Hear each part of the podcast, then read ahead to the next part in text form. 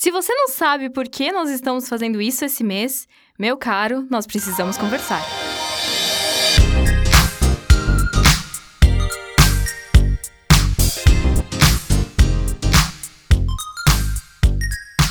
Bem-vindos ao Fronteira Cast, o podcast formado por estudantes da UFFS Chapecó. Eu sou a Estela, estou aqui com a Isabelle, com a Alessandra Pedrotti, estudante de licenciatura de Letras, Português e Espanhol. Estou com a professora Claudete, das, de Ciências Sociais da UFFS, coordenadora do NEAB, Núcleo de Estudos Afro-Brasileiros e Indígenas. Estou também com a Laila, acadêmica de Geografia, produtora multicultural do coletivo Perifa e colaboradora do movimento 8M. Carolina Câmara, formada em Comércio Comércio Exterior, diretora de Relações Internacionais, faz parte do coletivo 8M, mãe, dona de casa e foi professora. Sejam muito bem-vindas. Obrigada pelo convite para essa discussão tão importante no mês de março, mas durante todo o ano. Muito obrigada pelo convite também, por levantar essas pautas para dentro da universidade, junto com os alunos, com professores, unificar a discussão. Obrigada pelo convite, meninas, por falar exatamente desse tema caro, né, e necessário e que a gente não fique somente no 8 de março, né, que é um debate que tem que ser levado para nossa vida. Obrigada, meninas, pelo convite. É um prazer estar aqui e principalmente para a gente tentar resgatar o real significado do 8 de março, né? Que ele virou, na verdade, uma data comercial, mas que não é. É uma data de luta, de reivindicação de direitos, é uma data onde a mulher todo ano e do, durante os 365 dias busca o seu lugar, o seu espaço na sociedade. Então, eu acho que é mais do que válido nós estarmos sempre reforçando e retomando essa pauta. Obrigada. O Dia Internacional da Mulher foi oficializado pela Organização das Nações, Uni... das Nações Unidas na década de 70 o dia 8 de março, que inicialmente remetia à reivindicação de melhores condições de trabalho e igualdade salarial, simboliza a luta histórica das mulheres por direitos e pela igualdade. Mas será que nós já alcançamos isso em todos os sentidos? A gente trouxe alguns dados e a gente vai pequeno resumo agora. Segundo o IBGE, em 2018, as mulheres ganham em média 20,5% 20, que os homens no país. É, para, para 72% das 1.081 mulheres entrevistadas, o tempo para chegar ao trabalho influ, influencia na decisão de aceitar permanecer em um emprego. 97% das mulheres já foram vítimas de assédio em meios de transporte. Violência contra mulheres referente ao ano de 2018, em relação ao feminicídio. 1.206 vítimas, aumento de 4%. Ápice da morte ocorre aos 30 anos. 61% são negras. 70,7% tinham no máximo ensino fundamental. Em 88,8% dos casos, o autor foi companheiro ou ex-companheiro. Violência doméstica. Um registro a cada dois minutos. 263.067 casos de lesão corporal, corporal dolosa, crescimento de 0,8%. Violência sexual. 66.041 registros em 2018, o maior já registrado. Quem são as vítimas da violência sexual? 81,8% do sexo feminino, 53,8% tinham até 13 anos, 50,9% negras e 48,5% brancas. Quatro meninas de até 13 anos estupradas por hora 180 estupros por dia, crescimento de 4,1%. Nós estamos em um momento da história que termos como mimimi e vitimismo são muito usados. E um tema que muitos aplicam esses termos é a violência contra a mulher. Sabendo disso e vendo isso acontecer, o que podemos concluir sobre a realidade em que vivemos hoje? Bom, primeiro nós temos que compreender que existem vários tipos de violência contra a mulher. E a violência contra a mulher tem aquela violência que já foi naturalizada pela sociedade, que é a violência psicológica, a violência moral, que nós sofremos no nosso dia a dia, no nosso meio social, no nosso cotidiano, né? Nós passamos pela violência patrimonial, a, viol a violência financeira, nós também passamos pela violência sexual, até chegarmos na violência física, que quando deixa a marca, e a, o feminicídio. Então, o feminicídio é. A violência física e o feminicídio são as violências mais divulgadas. Mas as mais uh, vividas pela mulher hoje em dia é a violência moral e a violência psicológica. Mas existem outros tipos de violência, por exemplo, uh, como vocês falaram, a questão do trabalho. Hoje em dia, 67% dos cargos de gerência são ocupados pelos homens. Então, as mulheres têm sempre as, função, as funções coadjuvantes. As mulheres não ocupam o espaço de decisão e de poder. Mesmo recebendo 20% a menos exercendo a mesma função e tendo o trabalho formal, o trabalho visível com aquela jornada árdua, ela tem todo o trabalho invisível quando retorna para casa filhos, casa, marido, pais doentes. Então, e esse trabalho invisível que a mulher tem também é uma renda para o Brasil que a mulher não recebe, gera em torno de 11% do PIB. Então, são 634 bilhões não pagos às mulheres donas de casa.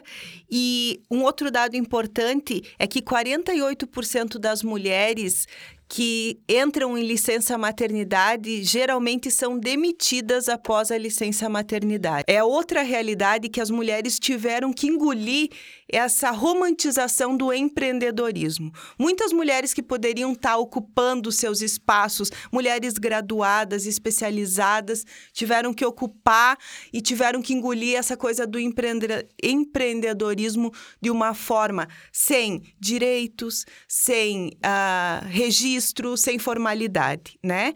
E o Brasil é o nonagésimo país em desigualdade de gênero. Ele já chegou ao 76º lugar, mas atualmente ele caiu e está em 90 posição. Então, nós estamos regredindo na questão de combate à violência de gênero no Brasil.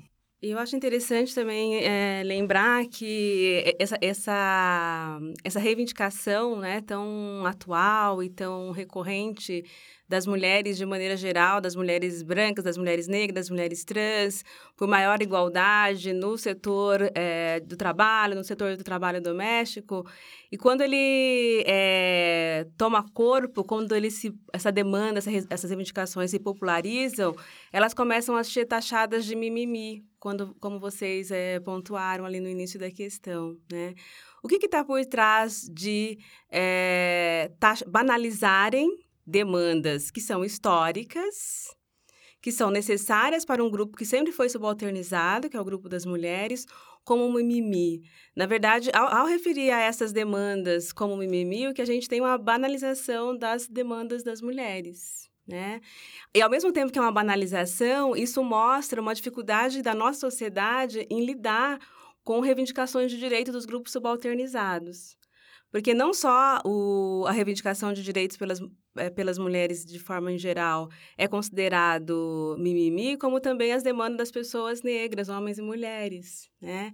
Então a gente vê que na verdade é uma sociedade que ela tem um problema com reivindicação, com a consolidação de direitos para grupos subalternizados aqueles que estão nos seus lugares de privilégios, eles é, banalizam essas Também é importante dizer que o uso desses termos, né, mimimi, com medo de enfrentá-las de frente, resolvem usar toda. essas Não sei a vocês, mas mimimi, me remete muito uma negação e com isso ninguém discute nada, né? Não é que Aqueles que são tá privilegiados que tá por essas estruturas de poder acabam opta, que não, não discutem né, os seus lugares em, de poder. Por meio de muitos mecanismos de não considerar aquilo importante.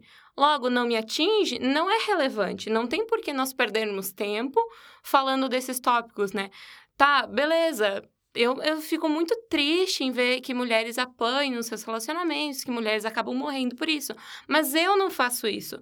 Logo, todas as outras discussões que permeiam isso também não são válidas para mim, porque eu não tomo esses atos. Mas até mesmo quando a pessoa fala esse tipo de coisa, dá para saber que ela apoia sim essas estruturas, né? Porque você está se recusando a ver o que uma outra pessoa está falando. E essa questão de não acontece comigo, então é mimimi, muitas vezes até acontece, mas eu não reconheço. Então, é melhor a gente não falar sobre o problema, é melhor ele ficar para o outro do que entrar na minha casa. Então, o problema sempre é do outro e não o meu. Então, essa é a dificuldade da luta coletiva. É primeiro você reconhecer que o problema também é seu, o problema também existe dentro da sua casa, a pauta também é sua, para daí você se unir coletivamente. Então, essa é a dificuldade da luta coletiva, né?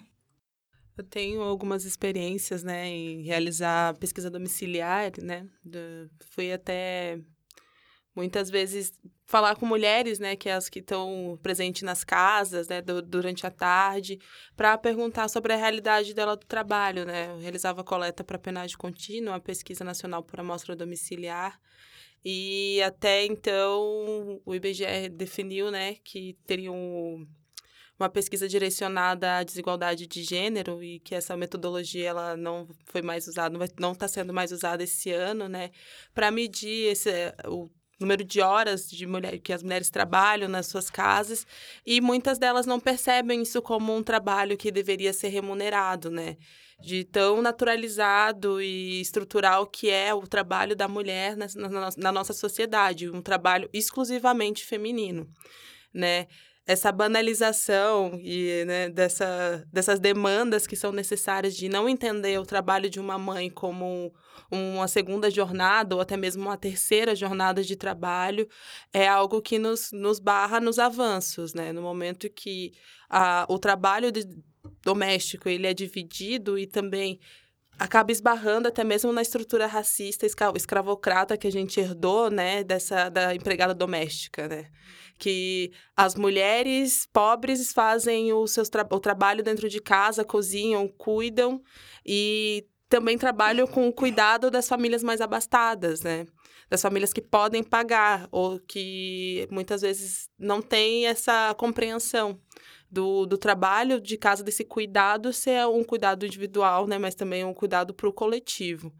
É bem, é bem complexo você perceber, né? Você vê essa responsabilidade, né? essa responsabilização das mulheres de, além de ter que lidar com, com as horas do seu trabalho, das 40 horas, mais a casa, mais o marido e mais você ter que segurar a, a armadura de uma mulher feminina né? Mulher feminina, sexualmente ativa, que tá ali para sempre é sempre servir alguém, né? Tipo, tem uma inscrição até na UFSC que fala, né?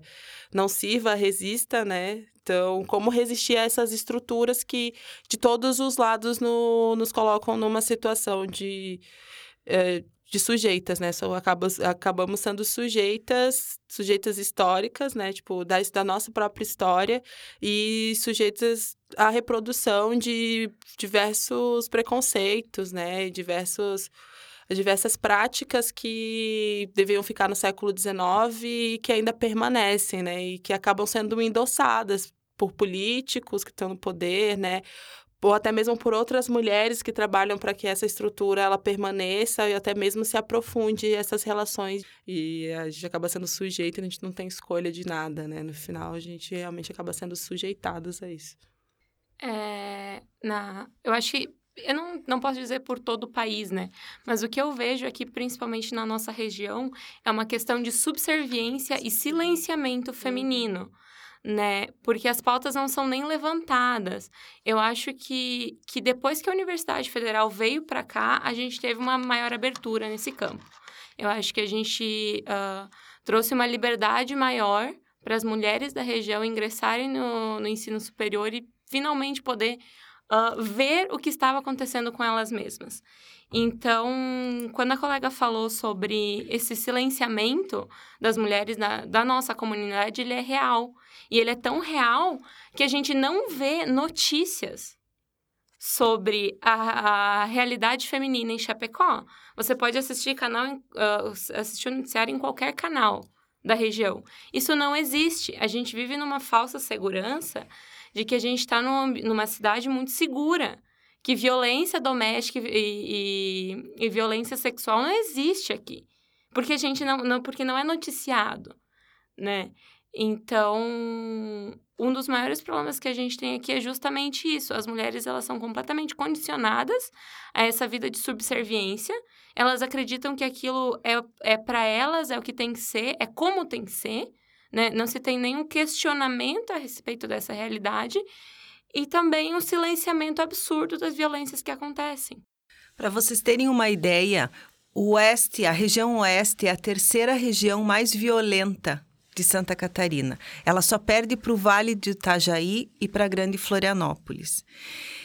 E 13%, uh, ah, pegando o gancho da Laila, 13% das mulheres agricultoras, só 13% é que, pro, que possuem o registro da terra no seu nome. Então, o que, que representa isso? Representa a falta de autonomia que elas têm.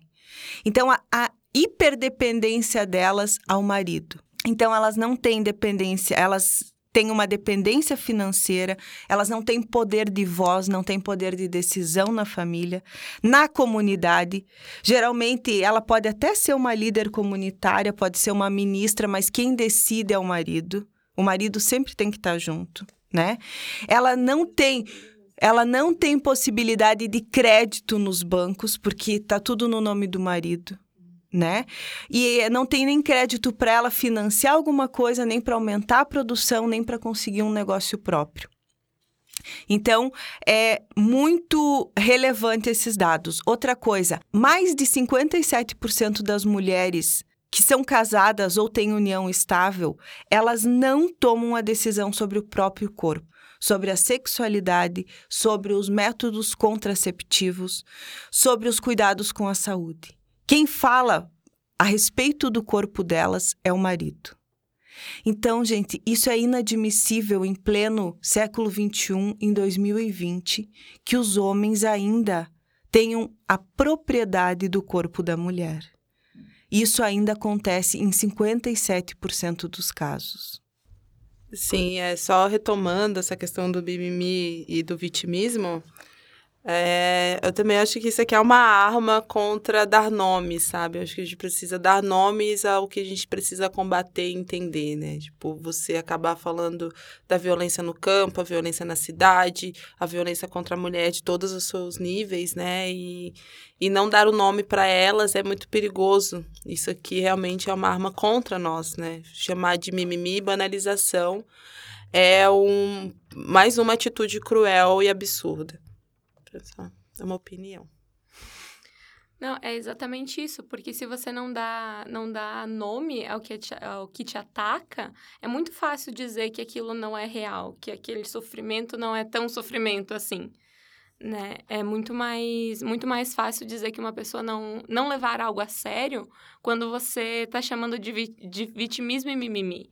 É muito mais fácil isso, porque você não está colocando a, a, aquela violência dentro, a, dentro da caixinha que ela, que ela merece estar, né? Porque às vezes, ah, foi só um não sei, sei lá, foi só um grito na rua, foi só um apertão, aí depois foi só um soco, sabe?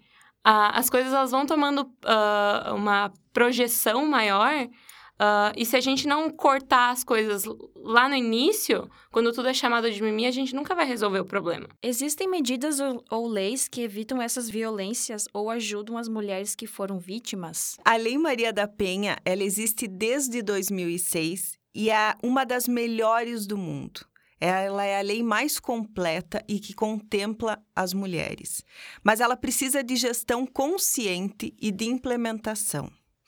Para vocês terem uma ideia, em 2015 o governo federal ele investiu 130 milhões em programas para a mulher e o ano passado foram míseros 5 milhões. Então, o que, que acontece? Não dispõe de estrutura, recurso de pessoas capacitadas para atender as mulheres vítimas de violência. Apenas uh, 8% das cidades têm delegacia especializada para as mulheres. 92% das cidades não tem delegacia da mulher. Nós precisamos do quê? De centro de referência da mulher, de casa-abrigo, da delegacia da mulher, de, ju de juizado e de um 180 24 horas. Diz que 180 24 horas. Outra coisa, e nós precisamos também que o governo acredite que as mulheres são parte de uma sociedade E não que, a, que as mulheres são anexo a essa sociedade.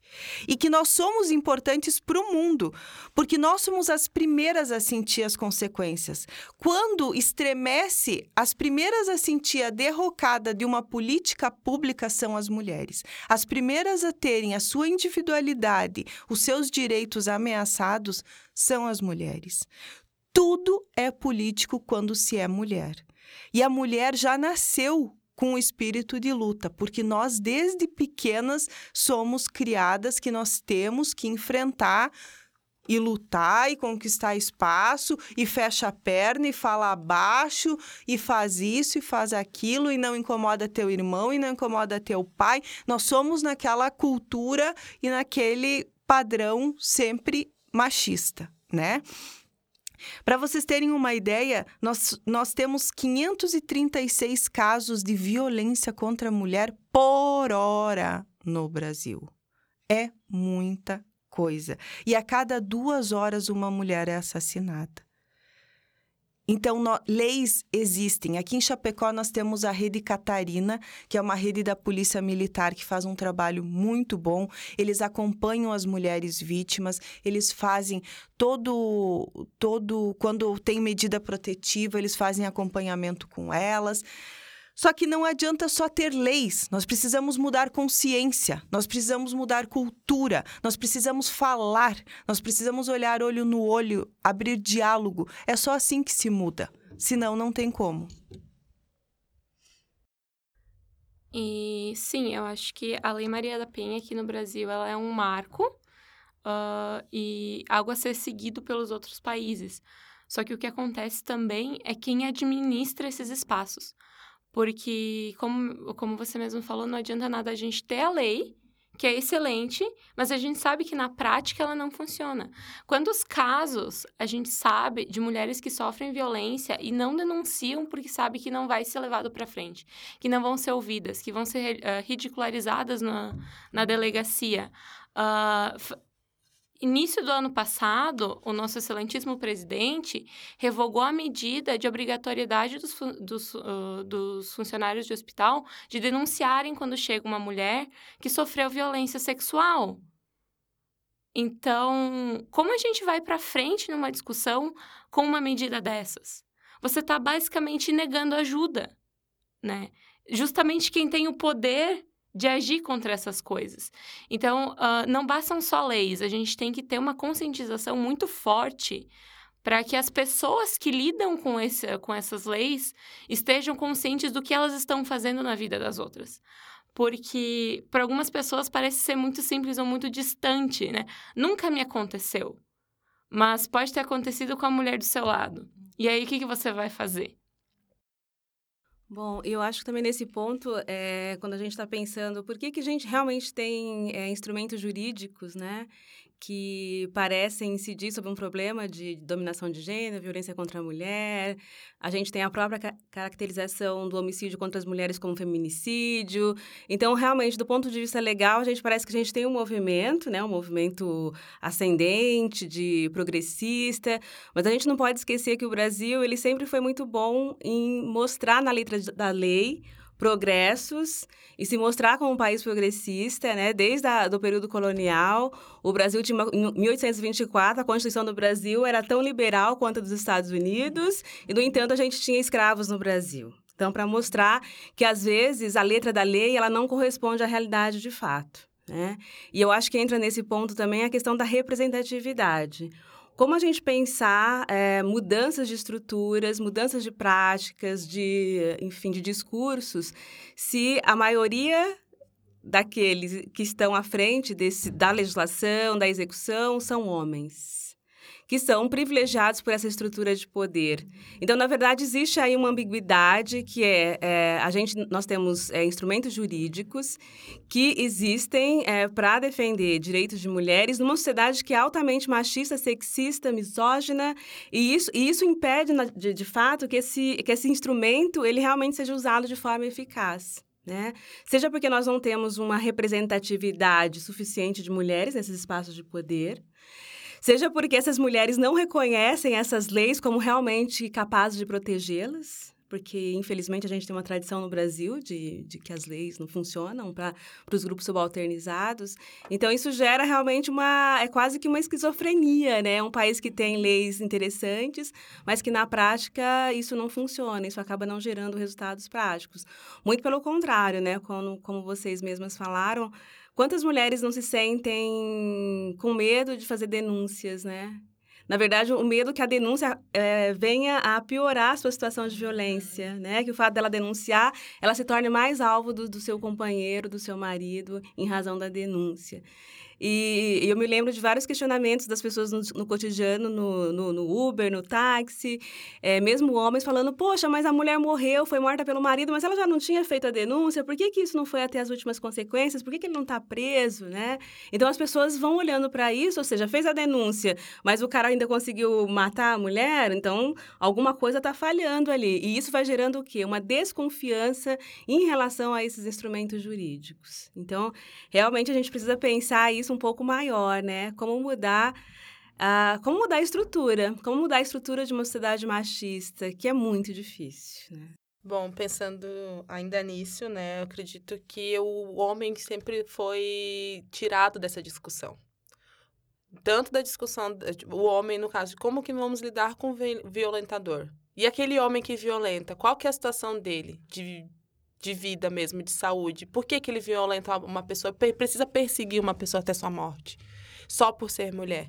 Eu acho que o tratamento dos homens da masculinidade tóxica foi deixado muito de lado. Agora que isso veio à tona, pelo menos para mim, tipo, para fazer essa discussão. E o violentador, que acontece? Porque o homem que vai, né, chega até o feminicídio, mata uma mulher apenas por ser uma mulher por vingança, né? Ele é reincidente no seu crime. Ele não bateu nela uma vez. Ele não xingou ela uma vez. Por que, que ele nunca foi tratado, né? A gente vai falar, falar sobre realmente a estrutura, né? Vai no sistema penitenciário para entender qual que é a real, condição que o, os presídios, né, a, a, oferecem para o cidadão, né? Tipo, aquelas pessoas que estão ali, estão sob tutela do Estado, né? O que, qual que é a tutela do Estado, né? Tanto para homem quanto para mulher é, de fato, ser esquecido. A gente acaba sendo esquecido e visibilizado e, bom, não tratamos, né? Não tratamos o violentador, não tratamos a violência. Acho que a lei, de fato, ela não é eficaz, não tem essa gestão necessária para que ela seja, né, para mudar a estrutura do Brasil mesmo, de chegar na escola e não aceitar que, o, que um aluno bata numa menina, numa criança, que, que tenha situações absurdas dentro de, do, do ambiente escolar, né? Não só neles, mas em todos, em todos os espaços. É, acho que é aquela história, né? A gente acaba reproduzindo aquilo que a gente viu né? Eu venho de uma história, vou aqui abrir a minha vivência já, tá? Pode voltar no final, não sei. vou, vou abrir, vou abrir minha vivência aqui, tipo, eu sou filha de um casal que se separou depois de uma violência doméstica. A minha mãe se separou do meu pai, tirou ele da casa dela por, com medida, com juiz, sem a Maria da Penha. Só que isso não impediu dele continuar ameaçando ela por 20 anos. Sim, então é, ela não quis privar, né? Privar o pai de, de, de conhecer e ver suas filhas crescerem. Só que ele também não quis privá-la da violência psicológica que ele infringia to toda vez. E quando ela né, fez a denúncia, qual foi a posição da sociedade? Vagabunda né? Tipo, como que você expulsa o seu marido de casa? Como você vai criar duas, duas filhas sozinha, né?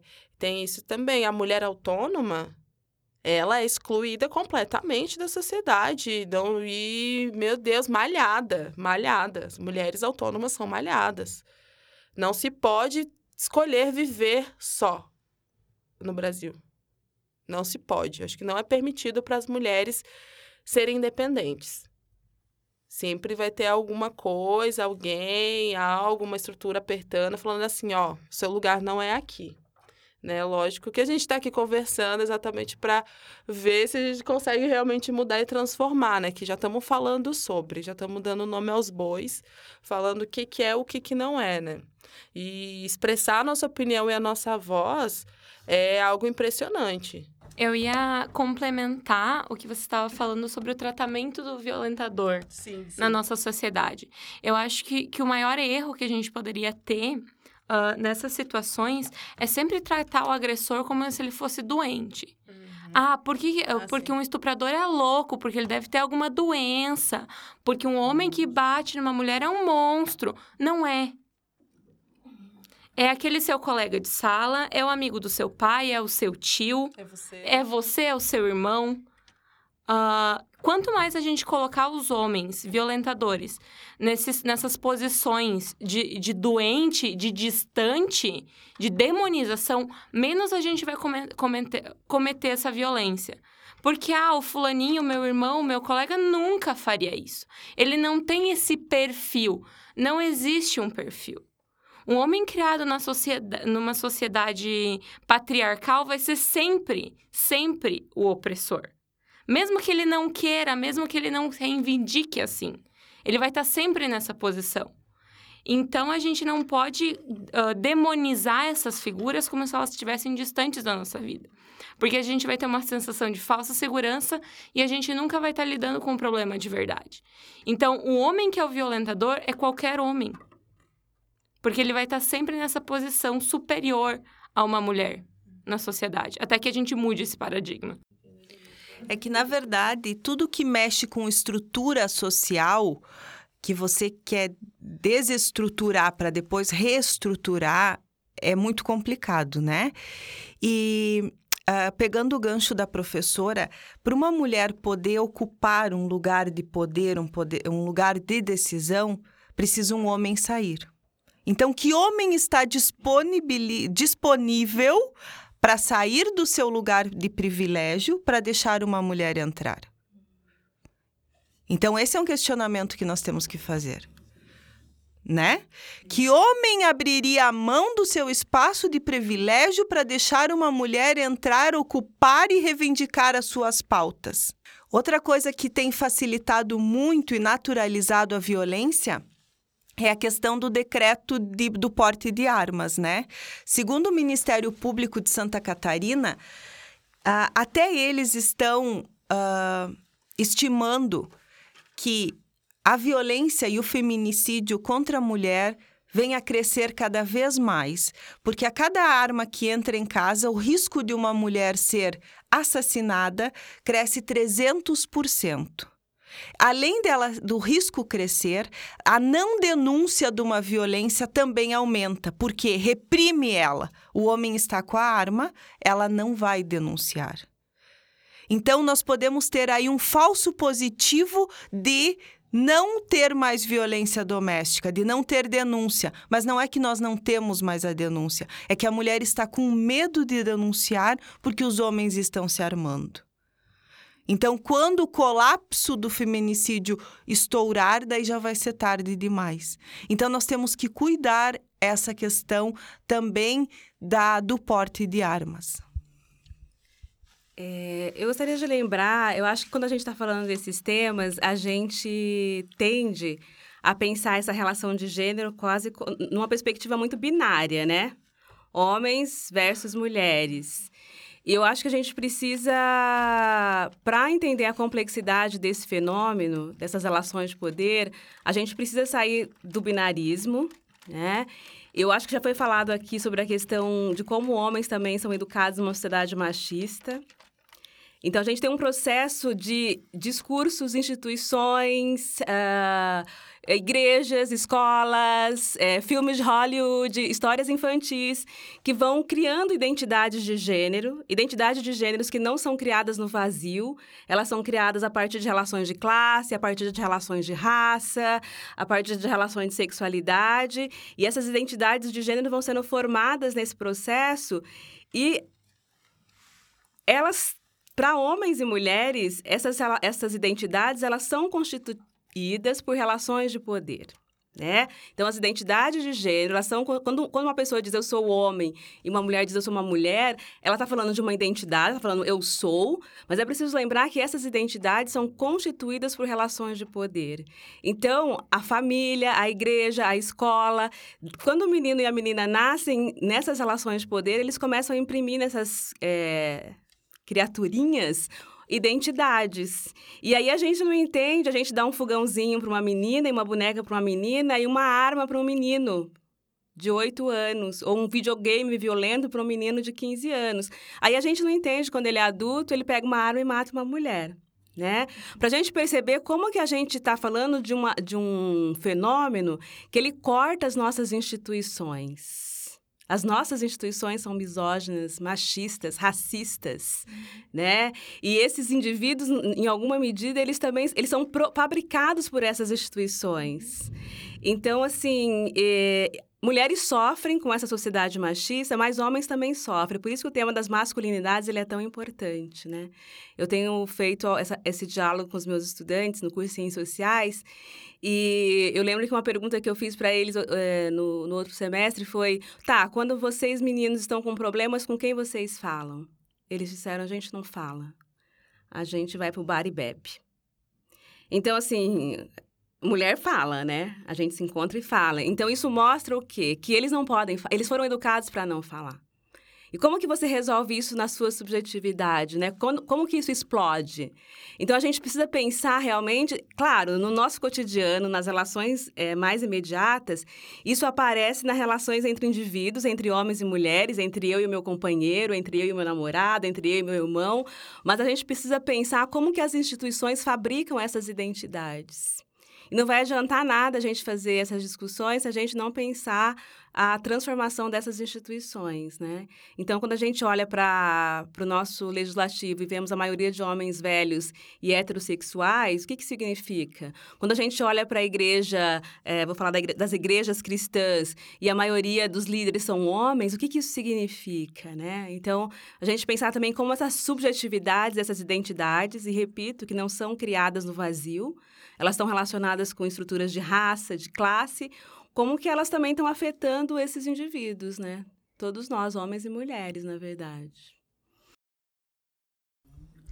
Lembrando um fato que na Câmara de Vereadores de Chapecó existem apenas duas mulheres e em toda a sua história nunca tivemos uma prefeita em Chapecó, nem vice-prefeita. Temos uma galeria rosa com apenas 14 mulheres fotografadas lá, sendo que três foram suplentes. Isso em 100 anos de história. 100 anos. Isso em um século. Então. E são 21 vereadores, né? E temos só duas cadeiras para as mulheres. A violência é ruim para todos. Então, por que discutir sobre a violência especificamente contra a mulher? Olha, é... a violência é ruim pra, para todos. Nós, brasileiros, somos uma sociedade altamente violenta, né? Embora a gente gere um discurso ideológico que nós somos um povo cordial, um povo pacífico, eu acho que o momento atual a gente está num processo de revelar o quão violento nós somos, né? E nós não somos violentos por acaso.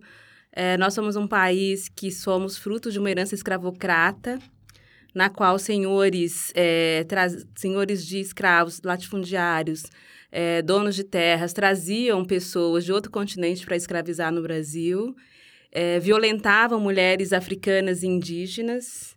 Então, na verdade, a violência contra é, grupos e povos subalternizados ela está no nosso DNA, né? Eu acho que uma coisa importante é a gente é, ter consciência disso. O Brasil é uma sociedade altamente violenta, porque a violência está na nossa origem. E a gente não pode desvincular essa violência contra as mulheres desses processos coloniais, nas quais mulheres eram e, homens eram tratados como mercadorias e serviam ah, aos senhores homens brancos, né? Então, como que essa história colonial ela se relaciona com a violência de hoje? Mas por que tratar da violência especificamente é, contra as mulheres? Isso, isso deve incomodar muito, né? Esses, esses uh, homens normativos, ou seja, nós também somos vítimas de violência, por que, que não fala de violência em geral? Simplesmente porque homens brancos e héteros não são vítimas de violência por serem homens brancos e héteros, né? Então, falar de violência contra a mulher é assumir que existe um tipo de violência que atinge um grupo da nossa sociedade, simplesmente pelo fato da, da condição social que é ser mulher. Então, assim, essa visibilidade em relação ao, aos crimes contra as mulheres, aos crimes contra LGBT, aos crimes contra homens e jovens negros, tem a ver que esses grupos, em razão das suas condições sociais, em razão dos lugares que eles ocupam nas hierarquias do poder, é que eles sofrem essas violências. Então, a gente dá visibilidade para essa violência, é, tem como objetivo também é pensar as estruturas que geram essas violências. Né? Porque realmente uma violência que tem um caráter de uma especificidade, ela é específica nesse, nesse quesito porque ela incide sobre mulheres pelo fato de serem mulheres. Né? Mulheres morrem porque são mulheres. Então a gente tem que discutir isso a partir uma, dessa perspectiva da Uma característica mesmo. do senso comum ao discutir esses temas é pensar que a violência contra a mulher que está sendo reivindicada é um assalto, é um qualquer coisa assim, entendeu? E entender que uh, a violência que está sendo reivindicada nesses aspectos não é essa, né? A gente não está reivindicando direitos especiais uh, num julgamento de um fato cotidiano, vamos assim dizer, né? Uh, assim como outras comunidades, como a comunidade LGBT, o movimento negro, não está reivindicando uh, sobre essas violências que reincidem sobre qualquer pessoa, independente de qualquer condição. Nós estamos falando em violências específicas, né? Uh, a gente está falando sobre feminicídio, a gente não está falando sobre assassinato, né? Os termos, eles são diferentes, porque são situações diferentes. Logo, requerem medidas diferentes.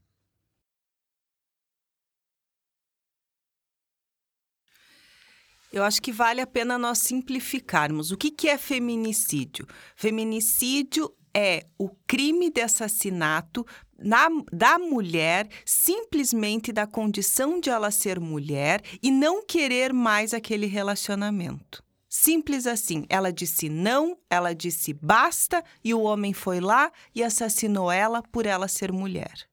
Então, isso é feminicídio. Não tem nada a ver com crime comum. O crime comum que homem sofre na sociedade. A, a cada duas horas, uma mulher é assassinada no Brasil. Isso é muita coisa. Então, o feminicídio não é um crime não é um crime comum, não pode ser naturalizado. É um crime específico pela mulher ser mulher e por não ser propriedade do homem. Por ela querer ter liberdade, dignidade e direito, e ela é assassinada por simplesmente exigir esses direitos. A comunidade LGBT, idem a nossa expectativa de vida em média de um brasileiro é de 75 anos, enquanto a do LGBT é de 35 anos. Então, quando a gente passa a discutir essas minorias que uh, o senso comum chama, a gente começa a ver que tem muitos entraves e muito preconceito e muitas pautas que a gente tem que sim ser, uh, tratar e tem que olhar com mais cuidado, com mais alerta, porque os crimes de ódio, os crimes de homofobia, os crimes de racismo, os crimes de feminicídio vêm crescendo a cada dia e sendo naturalizados.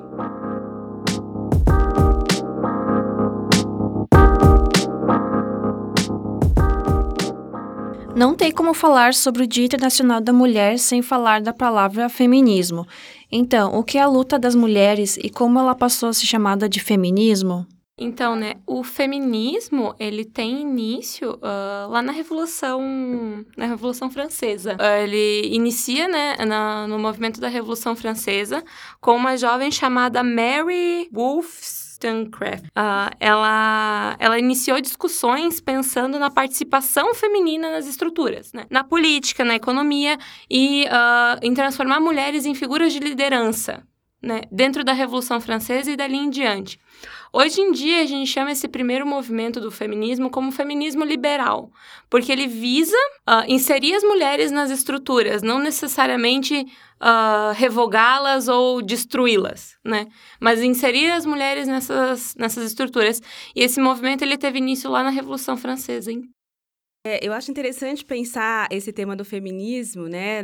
Eu acho que se a gente fosse pudesse resumir assim, é, o que, que é o feminismo, né? É a luta pela igualdade entre gêneros, a luta pela igualdade entre as pessoas do mesmo sexo, enfim, né?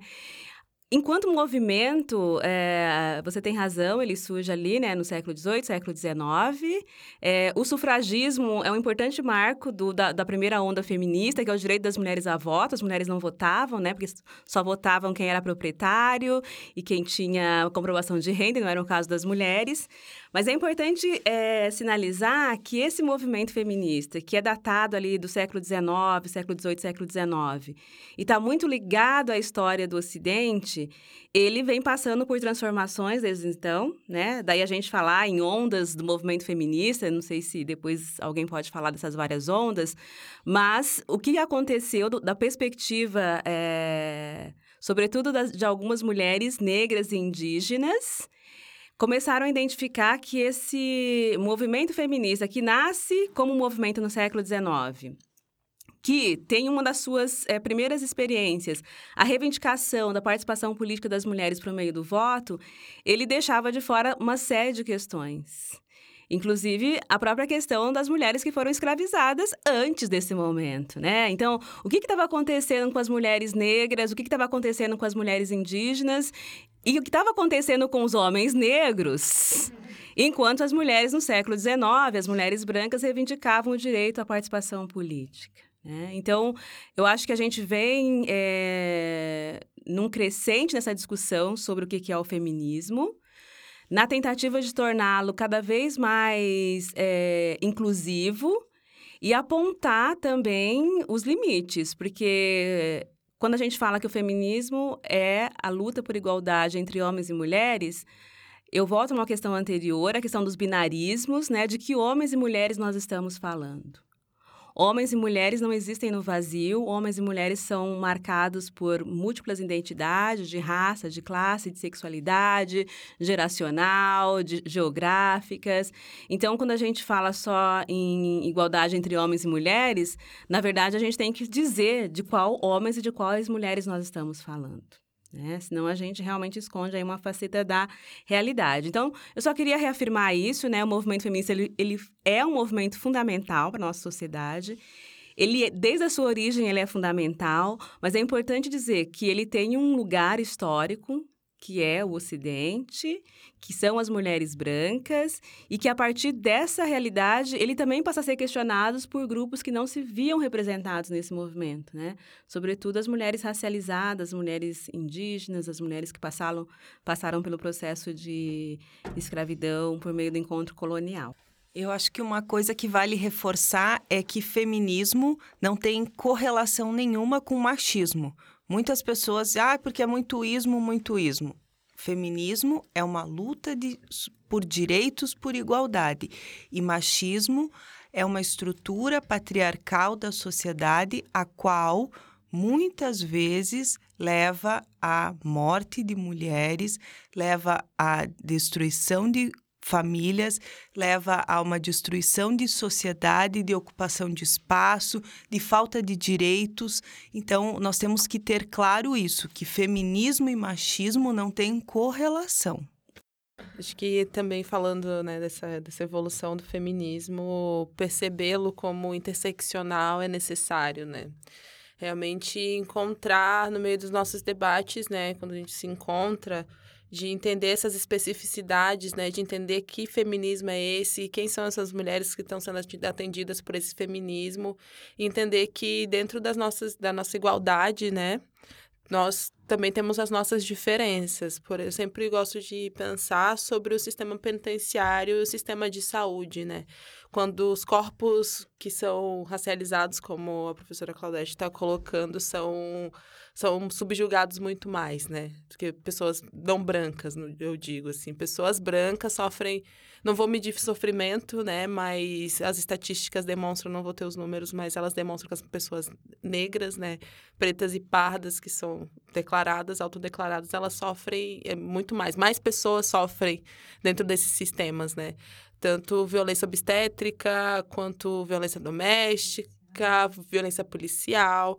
Em São Paulo, por exemplo, É, isso direcionado aos homens, né, principalmente que são corpos suspeitos, que tem uma coisa chamada de auto de resistência, né? E o feminismo, eu acredito, seja ele interseccional ou não, mas principalmente interseccional, teria que se preocupar com essa questão do auto de resistência para proteger a vida de homens negros. Né? Então, mesmo que seja esse movimento de igualdade, a gente precisa realmente pensar em outras vidas, né? O auto de resistência, só para explicar o que, que é, é um documento que a Polícia Militar de São Paulo utiliza para definir o que, que é e o que não é suspeito depois das 10 e os locais onde isso né, onde seria suspeito homens negros, né, tipo, sem justificativa na rua podem ser abordados, né, a polícia pode matar sem perguntar nada e eles não vão sofrer nenhum processo criminal por conta disso, porque eles têm praticamente uma carta branca, né. Então, se você verificar isso, tipo, por quê, né? Porque um comandante, um superintendente do, de um órgão, né, o braço armado do Estado, que é para proteger, né, servir e proteger a população, ele está preocupado em proteger e servir apenas uma parte das pessoas, né? E essas pessoas têm cor, têm, têm, têm, têm, têm condição social, né? Tem, tem endereço, sabe muito bem onde estão, né? Tanto que a última que eu escutei, por exemplo, foi dele falar assim: por que, que a gente vai tratar um cara que está na periferia da mesma, do mesmo jeito que está em Alto de Pinheiros, no centro de São Paulo, né? Você não pode chegar e conversar com uma pessoa da periferia da mesma forma que você fala na Zona Sul, né? Ou, tipo, no, no, na parte mais rica da cidade, porque você vai tratar com o doutor e com o bandido, né? Então, ele acaba deixando isso bem claro. Isso, lógico, é uma interpretação, né? Uh, uma interpretação de, dessas situações. Então, eu falando do, desse feminismo interseccional exatamente por isso, porque é necessário o debate, né? O, a mulher negra dentro do... A mulher negra, a mulher LGBT, no caso, a mulher lésbica, quando ela vai no, no ginecologista, qual que é o, né, gente, qual que é o padrão e o procedimento, né? O procedimento padrão é você perguntar, tipo, você tá usando camisinha? O que, uma menina lésbica vai usar camisinha, né? Não, não tem sentido. Não tem sentido lógico quando a gente considera essas diferenças dentro dessas igualdades, né? Igualdade de enquanto um cidadão que tem que ter acesso à educação, tem que ter acesso à saúde e à segurança mas até que ponto isso, né, a gente consegue realmente ter esse direito garantido? Eu acho que desde o surgimento do feminismo como movimento até os dias de hoje, a gente tem visto uma grande uma grande discussão sobre o fato do feminismo ele não ser um movimento descolado da realidade. Né? Uh, uma mulher não, não existe apenas como uma mulher. Né? A realidade dela é múltipla. Então, uh, seja uma mulher negra LGBT, seja uma mulher branca não sei, uh, com uma deficiência física, seja, não sei, uma mulher indígena, enfim, a, uma mulher vai participar de vários grupos e muitos desses grupos são marginalizados. Então, a, a discussão que a gente tem hoje em dia é a necessidade dessa pluralidade de visão, né? A gente entender que um feminismo, ele não é um movimento uh, fechado e descolado dessa, dessas outras discussões, senão a gente nunca vai avançar. Como a professora falou, o feminismo ele surgiu sim como um movimento branco de um grupo muito específico de mulheres brancas, né? Uh, mas ainda bem que hoje em dia a gente, tem, a gente teve um crescimento e uma abertura para ampliar essa discussão, para uh, muito mais pessoas diferentes estarem participando dessa discussão com diferentes visões, né? Sobre o que é feminismo, o que é se declarar feminista. Com isso, a gente pode perceber que nós temos vários recortes sobre o feminismo, desde mulheres negras, mulheres da periferia, mulheres brancas, mulheres trans, mulheres LGBT. Então, com tudo isso, é possível que a gente possa dizer. É possível que a gente. Ah, que, ah, ah, é, existe a possibilidade de. É, enfim, desculpa aí. Volta! Oi! enfim.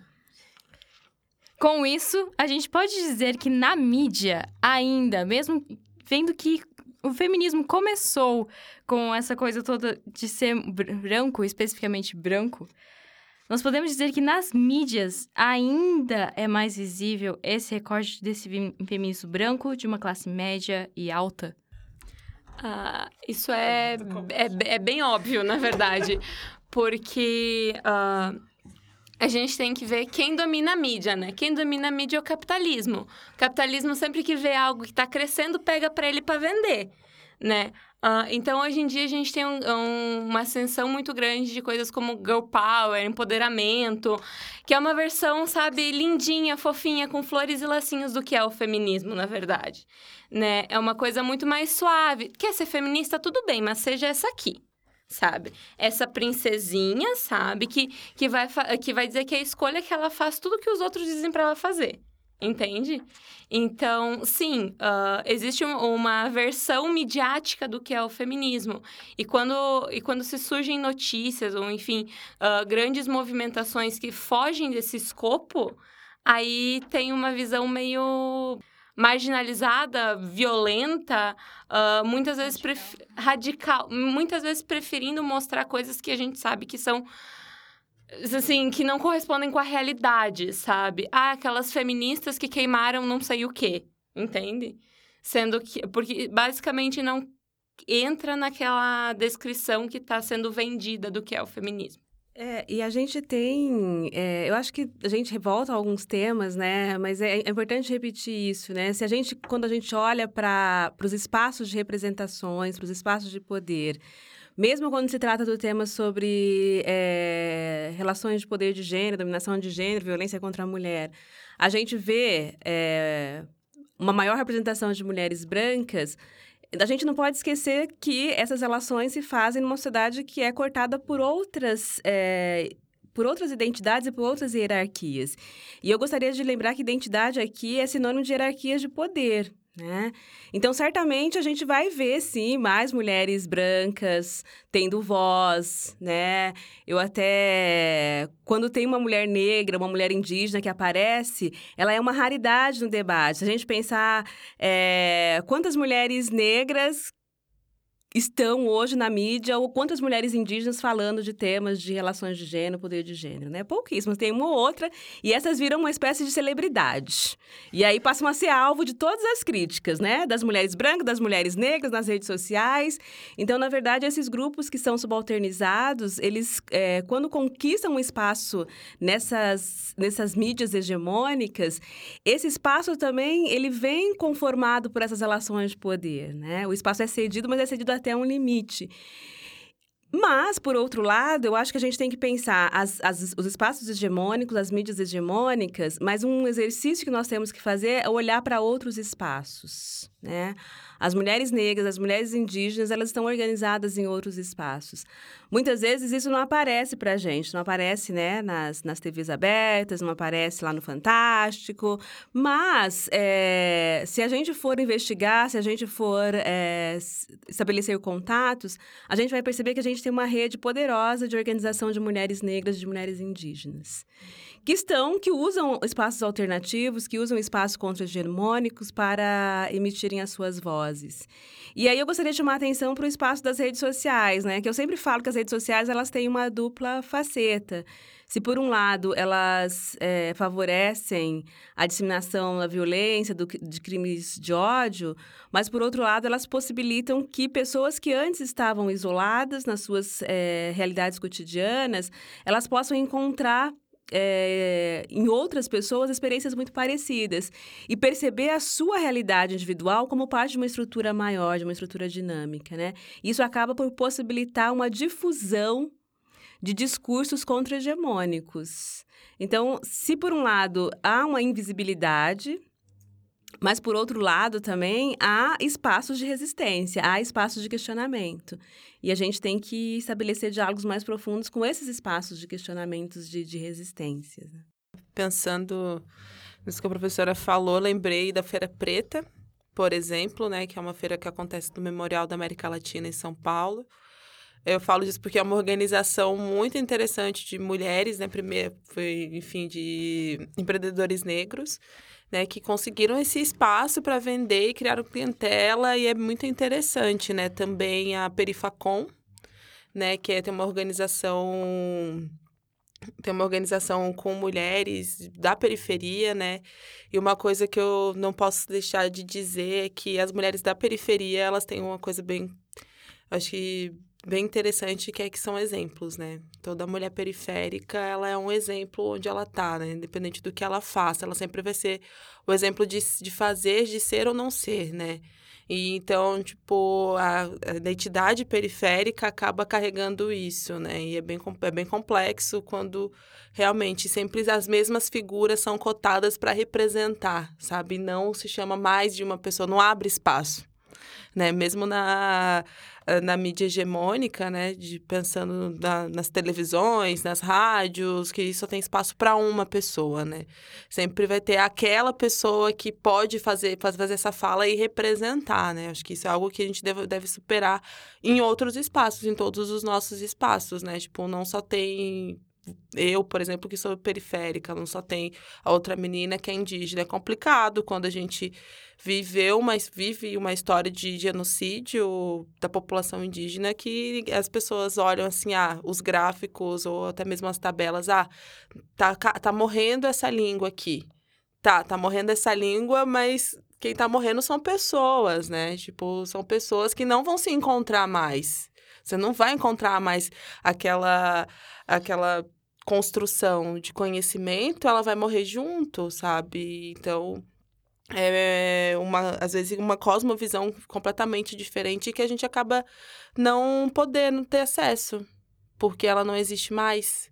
Entende? Então, eu acredito que a falta, porque existe sim, né, a falta de representatividade, e quando a representatividade ela vem, ela vem com viés comercial e de lucro, né? Não vem para você desmontar e construir uma nova estrutura para que o, a sociedade seja mais confortável para as pessoas que sempre tiveram, sempre foram lesadas, né? Tipo, é é contraditório, eu acho assim, você querer espaço para essas pessoas e dar espaço somente para uma, entende? E bom, a gente precisa dar espaço para mais pessoas, formar mais pessoas e proteger mais pessoas ainda, né? Eu faço um projeto que leva, que é o Perifa, né, no caso, que a gente tem um esforço de, de produção na periferia, né? Isso a gente lida a periferia geográfica, né? Tudo que não é o centro expandido de Chapecó, né? O que está afastado, os lugares que têm uma renda mais baixa. Uh, ontem fiquei sabendo que o EFAP não é bem assim, não é tem, não tem lá a renda mais baixa, tem bastante gente que tem renda baixa, mas também tem redutos onde pessoas têm mais condição financeira, né? E mas tem o São Pedro que teve uma história bem complicada, né? Então, onde estão essas pessoas dentro da mídia de Chapecó, por exemplo, né? Tipo, da mídia institucional, onde estão elas? Eu vejo muita propaganda com pessoas negras, negras retintas, atores, atrizes, modelos que provavelmente não conhecem. Não sei se eles são daqui. Teve, já, já tive, já teve pessoas que eu vi que eram daqui, mas enfim, não são, não, não representa de fato o que são as pessoas que vivem, que moram, que cresceram, que, que construíram essa cidade. Então, uh, acho que já na mídia institucional a gente consegue ver que cidade que a gente está mostrando e se essa cidade de fato ela, ela representa essa realidade, né? E Chapecó é uma cidade que muda constantemente e não percebo nenhum tipo de mudança, por exemplo, nas, nos formatos dos programas de televisão, né? Que acabam reproduzindo e repetindo coisas do, de São Paulo, do Rio de Janeiro, né? Mas, enfim, tipo, eu acho que tem duas coisas, né? Primeiro que a gente realmente não tem a representatividade que tem, que deveria ter, né? E a outra é que a gente não pode ficar sempre repetindo as mesmas pessoas, porque tem outras para falar né? Já tem, a gente está esperando há muito tempo para dizer algumas coisas. Então não adianta chamar só uma, chamar outra, ah, mas aquela ali, aquela ali fala o melhor do jeito que eu, que eu acredito. Não, a gente tem que estar tá preparado para entender quais são os nossos desafios. De fato, eu estou falando tanto de desafio porque estou uh, percebendo uma movimentação muito grande, né? Tipo, esse podcast é um fruto disso, desse tipo de movimentação, dessa necessidade da gente se representar, né? Então, é aquilo de não vou deixar que ninguém me defina, né? Tipo, nada de mim sem, sem, sem mim, né? Se é sobre nós, fala comigo também. entende? Então, os movimentos da periferia têm bastante esse esse viés, né, de que sempre fomos colocados como marginais, né? A marginal, o maloqueiro, aquele que nunca vai conseguir nada, aquele que nunca vai entrar numa universidade, aquele que sempre vai pro caminho da bandidagem, se não vai pra bandidagem é vagabundo. Então, sempre foi negativado, né? Então, você imagina, você nunca ter sido positivado na sua vida e chegar a um ponto nas redes sociais onde você vê um movimento orgânico de, de positivar a sua, a sua vida, o seu jeito, o seu estilo, as coisas que tu diz. Então, de fato, é uma mudança completa, né? Se a gente for para televisão, a gente não vai encontrar nenhum negro que não a Isa Thais Araújo ou o Lázaro Ramos. Só que a Isa, o Lázaro Ramos e a, a Thaís é um dos que trabalham para que a sociedade seja mais justa, seja mais, mais aberta, mas não só tem eles, né? Lembrando que né, as pessoas não brancas fazem a maior parte da população no Brasil e agora também nas universidades. Sim. É, eu acho que voltando à pergunta inicial, né? Se a gente olha, quando a gente olha para o cenário mais hegemônico, mais institucional, e se a gente observa, prestando atenção nessa questão dos recortes de gênero e raça e classe, e a gente percebe que tem um tipo de mulher, né, que é a mulher branca, a mulher de classe média que tem mais voz, que aparece mais, né, que quando é, nós pensamos a questão da dominação de gênero e das relações de poder de gênero, é essa mulher que é chamada a falar. Bom, ela tá falando, essa mulher está falando de um lugar, né? Eu acho que é importante pensar isso. Primeiro, ela está falando de um lugar, então é... vai precisar muito esforço da parte dela para incluir na sua fala e na forma como ela representa essas questões outros grupos. Que é possível fazer isso, mas o mais interessante é exatamente o que a Laila está dizendo: é que nós temos espaços onde múltiplas vozes sejam ouvidas. E para que a gente tenha múltiplas vozes sendo ouvidas, a gente vai ter que diminuir o espaço de pessoas que sempre estão falando, né? E diminuir espaços de, de poder, espaços de voz é sempre uma coisa complicada. Então, acho que tem um ponto de conflito aí. Porque quando as mulheres periféricas, as mulheres negras, as mulheres indígenas tocam nesse ponto, é, fica sempre a sensação de que elas estão fazendo uma disputa com as mulheres, com as mulheres né? Com as mulheres. Ah, mas como assim a gente vai brigar entre. vai discutir entre a gente, vai disputar entre a gente? A gente vai disputar entre a gente por tudo aquilo que a gente já falou antes, né? Nós também no grupo de mulheres somos cortadas por desigualdades, por hierarquias. Então, sim, se a mulher branca ela tem mais espaço de fala, as mulheres periféricas, as mulheres indígenas, as mulheres negras, as mulheres lésbicas vão ter que disputar esse espaço de fala e isso vai gerar conflito. Eu acho que a gente não tem que ter medo de conflito, né? O conflito faz parte das relações humanas, o conflito faz parte de uma sociedade que tem como projeto a igualdade. Só os autoritários têm medo do conflito, né? A gente que se pretende num campo progressista, democrático, de mudança das estruturas, a gente não precisa ter medo do conflito. O conflito ele é produtivo. Então, assim, a gente vai ter só que enfrentar e sentar numa mesa e dialogar as nossas diferenças num projeto de igualdade. Eu acho que isso é um ponto importante. O outro ponto importante é que quando a gente está falando que, se a gente observa, e isso é um fato, que existe um grupo de mulheres que está melhor representado, que aparece mais, o que está por trás disso é a distribuição de recursos de poder. Né? Então a gente tem que, que, que, admitir que as mulheres brancas, em razão dos privilégios da branquitude, em razão de estarem imersas numa sociedade de herança escravocrata e racista, essas mulheres têm vantagens por serem brancas, vantagens materiais e simbólicas. Né? Então, assim, ter mais fala significa que eu acumulei mais, eu tenho um monopólio de poder que a branquitude, o privilégio da branquitude me dá, então eu posso falar mais. Então, a gente não pode, repito, a gente não pode é, separar né, esses debates de outras questões tão urgentes para a sociedade brasileira, quando a gente está pensando em igualdade. Uh, nesse quesito também, uh, é importante lembrar que a gente não pode ter medo de debater. A gente não pode ter medo de discordar porque o, o que se vê muito é as pessoas querendo afirmar os pontos dela sem, sem entrar em atrito com outras visões de mundo. Isso não acontece, isso não existe. Se todo mundo concorda, então a gente tem um problema. Né? É só do, do, desconforto do debate, da discussão que, se, que, que surge visões diferentes das coisas. E se a gente não der espaço para todas as pessoas, uh, enfim, para todas as pessoas serem representadas e falarem, a gente não vai avançar no debate. E assim, não é porque eu estou discordando de tal pessoa que eu a desrespeito como pessoa, né? Uh, se você chegou a essa conclusão, meu filho, eu tenho uma coisa para te contar, né? Você está um pouquinho equivocado. Uh, se você tem medo, exatamente o que a professora falou, se você tem medo do debate, você não aceita que a sua posição de vida seja questionada. Você não aceita que a sua visão de mundo seja colocada de escanteio. Você não quer tirar o monopólio que você tem. Se você não abrir mão disso, a gente nunca vai avançar. Se você não quer abrir mão disso, você não quer que a sociedade avance.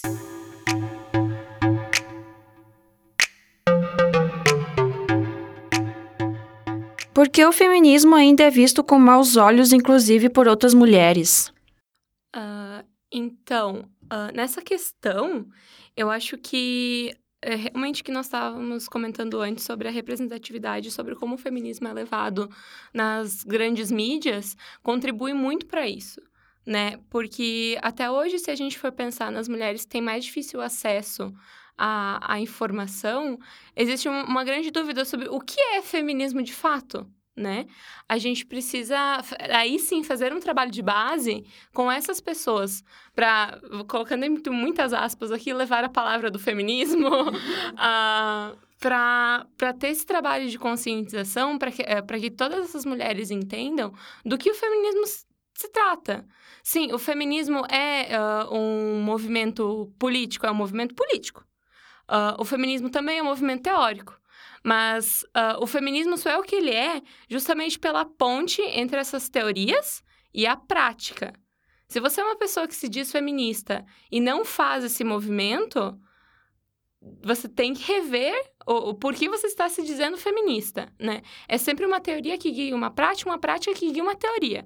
Se não tem essa relação, a gente está tá falhando como feminista né? Porque ou nos falta uh, estudo ou nos falta prática, uma coisa sempre levada à outra. E se tem muito, eu não, não quero usar o termo preconceito, mas muita muito medo, né, do que é ser feminista.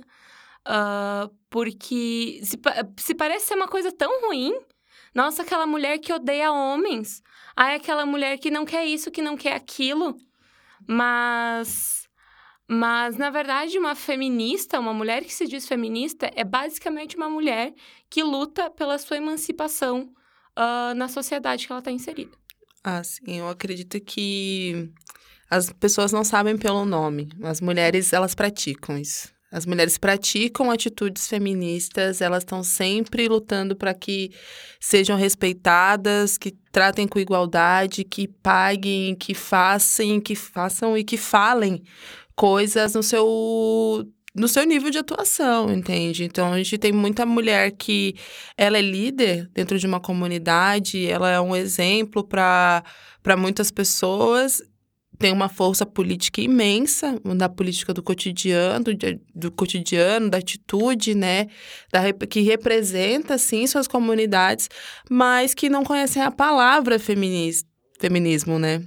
Não sabem o que é isso. Esse termo, acho que o termo não é, não é popularizado, né? E não só não popularizado, como a gente vê um movimento muito grande de interpretá-lo e transformá-lo em outra coisa do que ele é, né?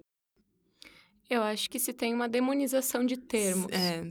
Uh, porque, uh, se eu não me engano, tem uma autora norte-americana, o nome dela é Roxane Gay. Eu posso estar enganada com o nome, mas eu tenho quase certeza que é essa que ela escreveu um livro chamado Eu Sou Uma Feminista Ruim, ou Bad Feminist, alguma coisa assim, o, o nome do livro. Uh, que ela debate justamente isso, né? Por que ser feminista é uma coisa ruim? Por que a palavra feminismo é uma coisa ruim? Tipo comunismo, né? É tipo comunismo. As pessoas que odeiam o comunismo não sabem o que o comunismo é. As pessoas que odeiam o feminismo não sabem o que o comunismo, o que o comunismo, o que o feminismo é. E se você sabe, mesmo assim você odeia, aí novamente a gente volta para aquele debate de qual é a sua posição nessa estrutura de poder. Porque se você odeia o um movimento que busca a ascensão de pessoas marginalizadas, né? É, exatamente. É, ou você se odeia ou você odeia todos os outros. Então, acho que é isso, né? Tipo, dessas atitudes, né? Essas atitudes que são praticadas, mas que não podem ser denominadas como, porque é um espaço em disputa, né? É um espaço em disputa, um espaço muito.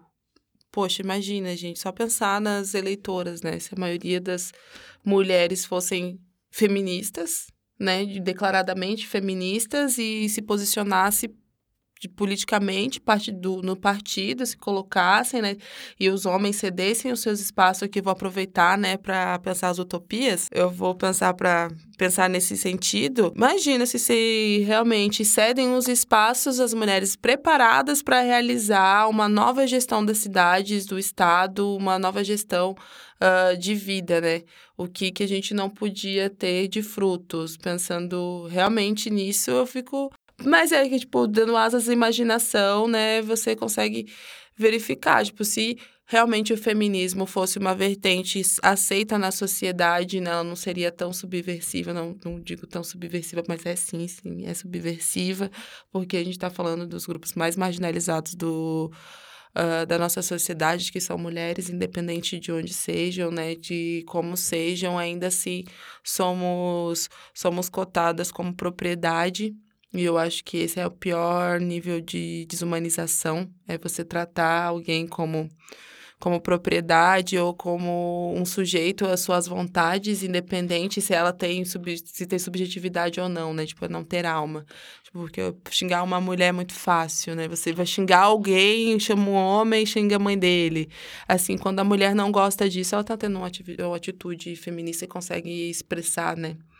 Às vezes a gente não consegue, né? A gente acaba encontrando situações onde as mulheres se calam, onde nós mulheres nos calamos e isso reflete no, nessa micropolítica que a gente vive de todos os dias, né? É, precisamos sim de todos os espaços e precisamos de mulheres para estar em todos esses espaços. E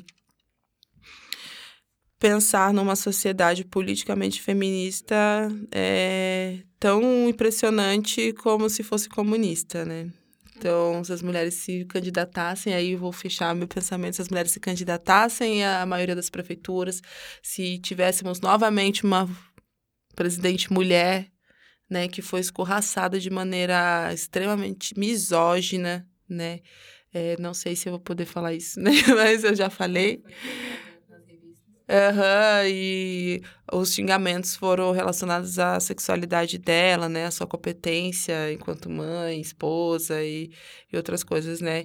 Então, quando a gente não aceita esses papéis, a gente está sendo, já sendo feminista mesmo, não não se denominando, né? Como eu estava fazendo a panfletagem pro 8M, encontrei uma, uma moça e falei assim, olha, até a gente, pra gente conversar sobre a nossa condição de mulher tal, você está convidada é 8 de março, é o nosso dia para a gente pensar nos nossos direitos.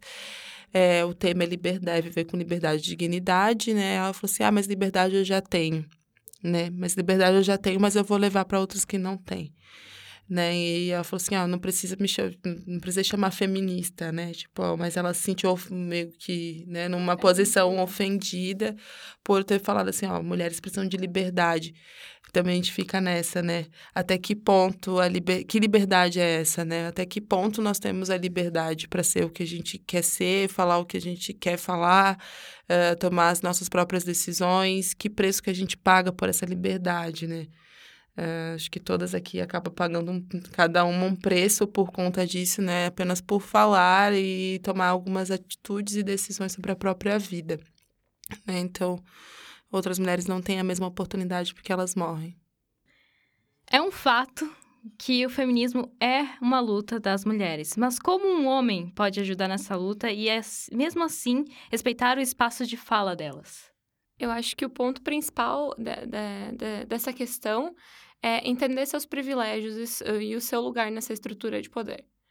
enquanto você não reconhecer que você é uma pessoa privilegiada, simplesmente pela forma que você nasceu e foi criado por esse determinismo, não adianta nada querer ser o descoladão desconstruidão, né? Você precisa reconhecer que sim, nessa, nessa escala você está uns, de, uns degraizinhos acima, né? Enquanto não tiver essa essa identificação nessa posição, e se identificar nessa posição não é se odiar, não é achar que você é uma pessoa ruim por definição, não é isso. É, mas reconhecer isso e usar isso ao favor dessa luta que você quer apoiar. Porque se você quer apoiar essa luta para você ser visto fazendo isso, logo pagar de cara mais legalzão, você não está fazendo isso pela luta feminista, você não está fazendo isso por esse movimento, por essas mulheres. Uh, você está fazendo isso por você. E aí sim, o feminismo não é sobre você, né? Realmente, é ver, verificar essas coisas pequenas, né? Tipo, de que a mulher não está a favor, tipo, ao dispor, no caso, né? Uh, o homem podia ser menos um babacão, né? Tipo, quem é babacão devia deixar de ser babacão, porque isso realmente influencia na vida de muitas pessoas, né? Uh, tá passando na rua e ser ter um convite, tipo, ah, tá quanto essa daí?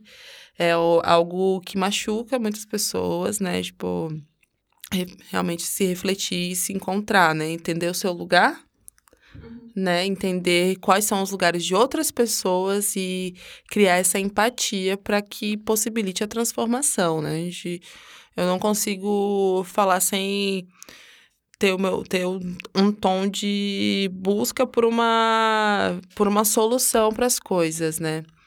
Eu acho que a solução, a solução é construída, né, aos poucos, é um processo mesmo e os espaços que a gente precisa criar para isso, né, não só nas mulheres que sofrem de machismo, né, os homens também, como a Claudete já disse, né, que com quem que eles falam?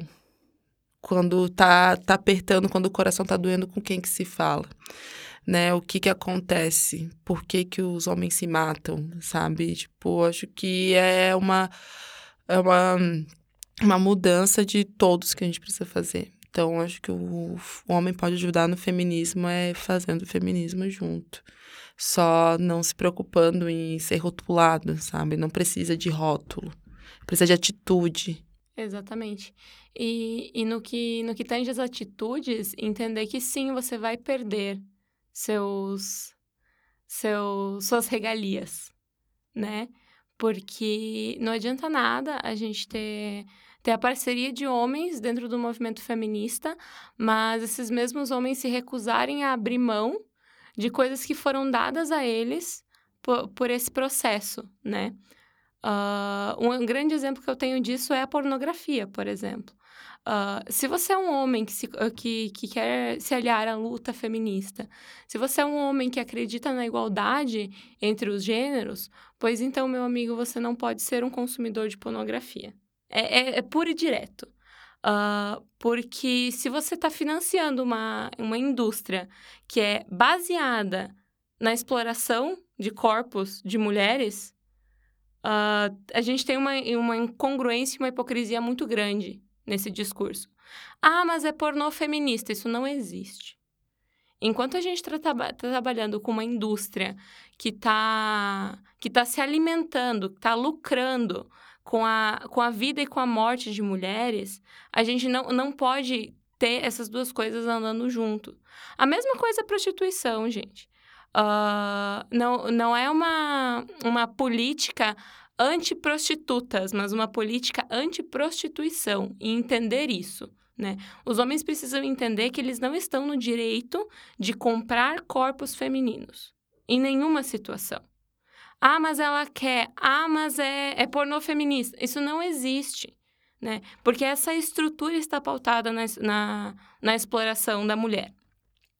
Então, a, a maior coisa é essa, justamente uh, perceber onde você está nessa estrutura reconhecer seus privilégios e perceber quais ações que você tem que mudar para que essa para que esses grupos ascendam e, e tenham melhores melhores posições e, melhor, e uma melhor qualidade de vida na nossa sociedade atual. É, eu queria fazer uns comentários também é, sobre os homens. É, eles também podem ajudar cuidando das atitudes dos outros homens. Tipo, você está numa roda de conversa com vários outros homens e algum faz uma piada e todo mundo ri e você ri junto e nada acontece. E você sabe, talvez, que aquilo não foi uma atitude muito legal, mas você releva, porque tá numa, numa roda de conversa entre homens, não, não, não posso fazer nada, são meus amigos. Não, você tem que fazer alguma coisa, tem que falar. Olha só, isso não foi uma atitude certa de se fazer, você tem que cutucar a ferida, literalmente. Outra coisa é usar o seu privilégio que você tem para mostrar a luta que existe. Usar seu privilégio, é, colocar a luta na, uh, no seu privilégio que você tem, é, no espaço que você está ocupando. E também, outra coisa, precisa ser falado na prostituição. Ah, mas é porque ela, tá, ela quer trabalhar nisso. Mas você tem que olhar para o lado que talvez ela não tenha outra forma de ganhar dinheiro. Uh, uh, em questão do, da prostituição, uh, a gente tem uma, uma ilusão, né? com, essa, com essa indústria e com essas mulheres que estão nessa situação. Muitas, uh, muitas mulheres acreditam que estão nessa situação porque elas querem, né? Uh, muitas pessoas veem mulheres em situação de prostituição e dizem como, ah, ela não quis estudar, ela não quis trabalhar, ela não quis fazer isso ou aquilo. Mas a realidade é que a prostituição e a pornografia não são escolhas e nunca vão ser. Porque se fossem opções reais, por que, que a gente, na nossa situação, não, que, não, não colocou isso como uma opção de carreira de vida. Entende? A gente sabe que não é uma opção. A gente sabe que nenhuma dessas mulheres está ali por questão de escolha. Aí podem falar, ah, mas e uh, acompanhantes de luxo e esse tipo de coisa. O padrão social e o padrão de vida que essas mulheres têm também uh, as colocou nessa, nessa situação. Elas acreditam que é o único caminho. Então, em nenhum momento foi uma escolha e não vai ser uma escolha. Né? A gente tem que, que lutar para que essas mulheres tenham outras opções, outros caminhos de vida. Não que elas sejam destinadas a isso. Enquanto a gente tiver homens que financiam essa indústria, isso não vai parar. Porque o, de, uh, porque o direito deles de comprar é maior do que o direito da mulher preservar o próprio corpo e a própria dignidade. Então, os homens precisam entender isso: que o seu desejo não é maior que a minha autonomia. Nunca pode ser. Tá, ok. Voltando um pouco sobre o que a Isabelle falou sobre utilizar o seu privilégio. Tá, mas como assim utilizar o meu privilégio? Vamos dizer uh, um trio de amigos. Supondo, você é um homem que já entende sobre feminismo, apoia, entende todas as causas e entende que você está numa situação de privilégio. E o seu amigo desse trio, vamos considerar você, mais um amigo homem e uma amiga mulher. Uh, vê que ele faz um comentário, como a Isabelle falou, inapropriado, totalmente inapropriado, machista e que não é legal. Ok, você vai falar para ele que não é legal, mas a questão é que você tem que entender que isso não vai ter o mesmo efeito de que se ela falar que aquilo não tá legal pro seu amigo. Ela falar não vai ter o mesmo peso. Por quê? Vamos dizer, vamos dizer que vocês dois são brancos, cis e héteros. Vocês dois estão, vamos dizer, na mesma situação de privilégio, na mesma situação, tem possivelmente, muito provavelmente, vocês têm vivências muito parecidas. E isso tem um peso diferente na fala. Você olhar para aquele seu amigo e falar para ele que ele tá errado vai ser completamente diferente do que se ela pegar, levantar e falar que ele tá errado. o peso da fala se torna diferente. Esse que é o lance, gente. Temos que ter responsabilidades com todo mundo, né? Com os nossos irmãos. Ninguém gosta de sofrer. E uma coisa que é uma questão moral, né, gente? De definir realmente o que é certo ou errado. Você acha certo que alguém estupre outra pessoa, que alguém desrespeite? Ninguém quer isso. Ninguém quer isso. Por que, que só o seu amigo, só você pode fazer? Né? Então, acho que se é amigo de verdade, precisa dar estoque e achar maneiras e meios de realmente ir cortando, né? E cortando esse mal pela raiz. Teve uma situação que foi bem complicada, assim, que a gente não consegue fazer com todas as estruturas, né? É, de uma situação de violência onde todos buscaram ajudar a vítima e ainda a gente não conseguiu ajudar essa vítima. Só que todos estão cientes disso, porque abrimos a boca, porque falamos, que conversamos, porque debatemos. Entendeu? Então a gente ainda espera, né, que não aconteça nada, sinceramente, e que se tiver uma, um caso de vida ou morte, a gente consiga a vida, né? Para o ouvinte que ainda não tenha entendido, qual a importância do, do Dia Internacional da Mulher? Uh, o Dia Internacional da Mulher, ele tem uma importância muito simbólica, né, na nossa atual conjuntura. Eu acho que é o momento perfeito para a gente se organizar coletivamente, né? Se a gente ainda não fez isso, que então vamos atrás dessa organização coletiva, porque é na união que tem a força, né? Não se faz revolução sozinho.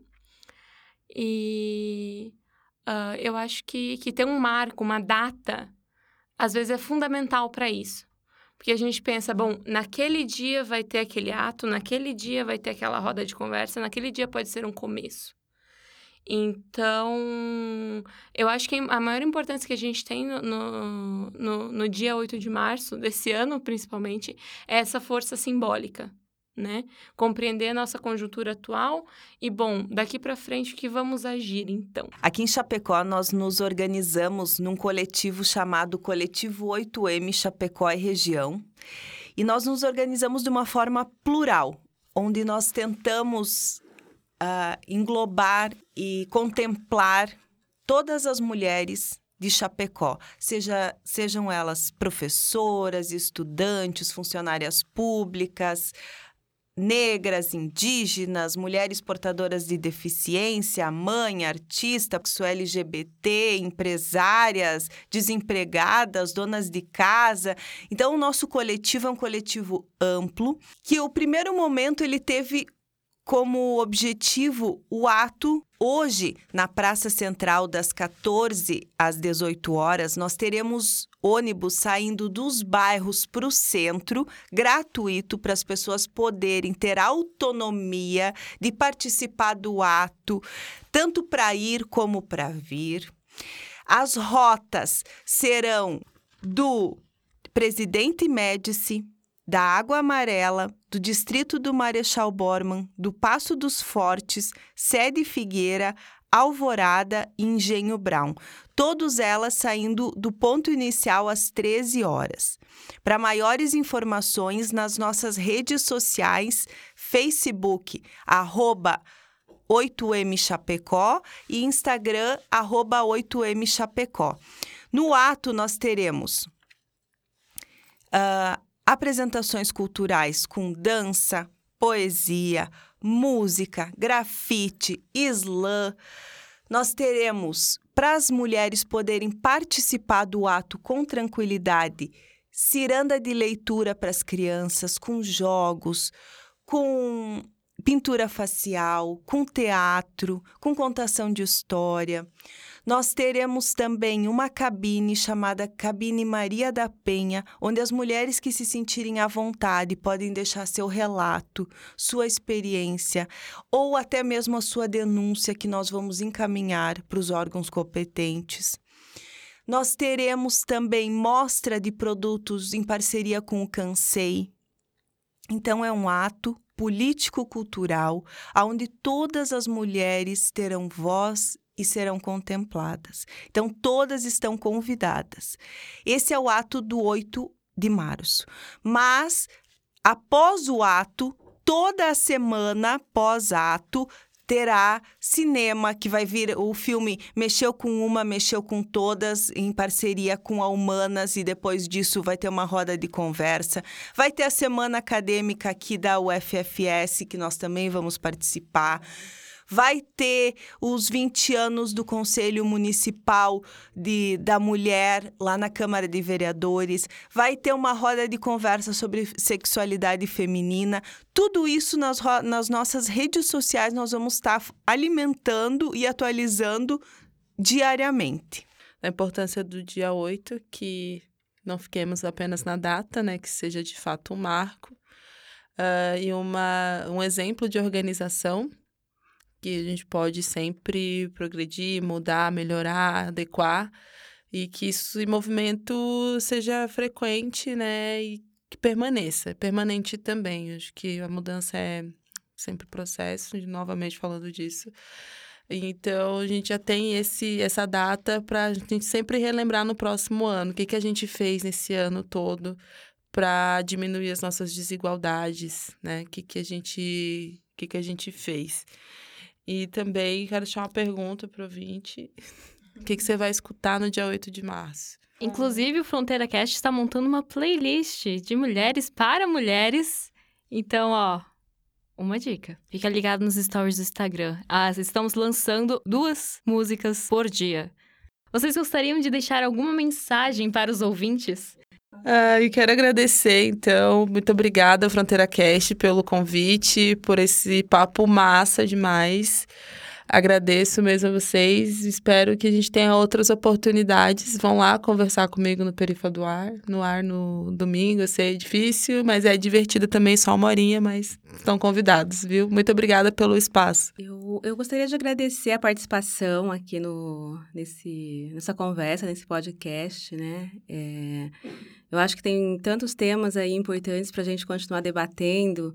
É, e pensar esse tema realmente, como a gente está fazendo aqui, numa perspectiva bem ampla, né? A gente não reduzir essa discussão sobre a violência contra as mulheres, sobre a questão do feminismo, não reduzir a uma data, eu acho isso muito importante, né? Embora a gente possa aproveitar estrategicamente esse momento da data para fazer esses debates, é muito importante que a gente é, tenha uma agenda de conversas, de discussões, de questionamentos da própria estrutura da universidade em relação a esses temas, né? Então, nesse sentido, é, eu parabenizo vocês pela iniciativa e convido aí os ouvintes a permanecerem antenados nesses temas, né? A buscarem outras informações, a estabelecerem contatos com os coletivos, com o movimento de mulheres, para que a gente tenha realmente... É, um para a gente tenta a gente tente crescer realmente nesse debate tá então eu agradeço muito a, a presença aqui nessa conversa hoje. Um, eu também gostaria de agradecer o convite, um, porque eu acho que justamente é só na discussão, no debate, que se tem avanço. Então, eu acho que esse espaço aqui está sendo muito simbólico para a nossa universidade, né? Realmente uma abertura e uma integração entre a comunidade da universidade, que era uma coisa que a gente tá, estava caminhando a passos de, de criança, ainda, né, para evoluir. Eu acho que é uma grande porta e uma porta de entrada para essas discussões. E eu fico muito feliz de ter participado de hoje. Mandar um beijo para a mãe.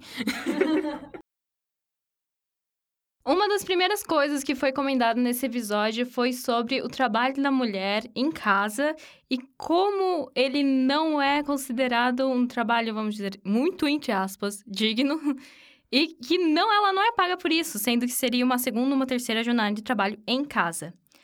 O Café da Manhã da Folha, um podcast da Folha com parceria com o Spotify, no dia 6 de março, na última sexta-feira, lançou um episódio que fala justamente sobre isso e tem algumas informações lá muito legais. E eu sugiro que vocês ouçam caso vocês queiram saber mais sobre o assunto. Inclusive, eles fazem um. Eles mostram dados de um cálculo que foi feito do quanto a mulher, a mulher ganharia, mais ou menos, considerando que ela também trabalha em casa.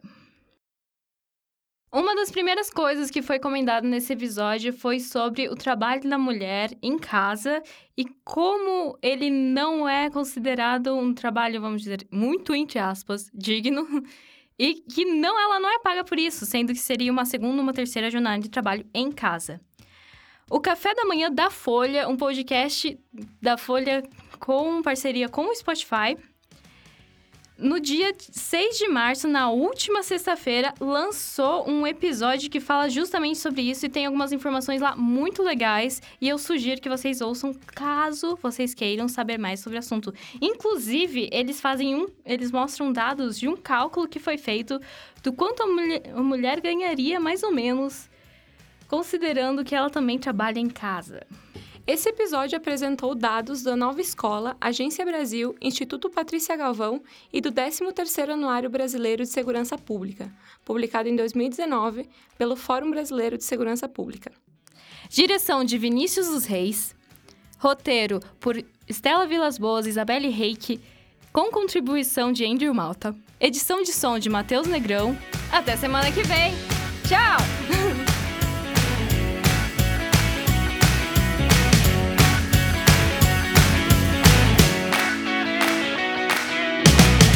Não adianta passar pano, que o pano rasga. Adiós, Tico. Vamos a la playa.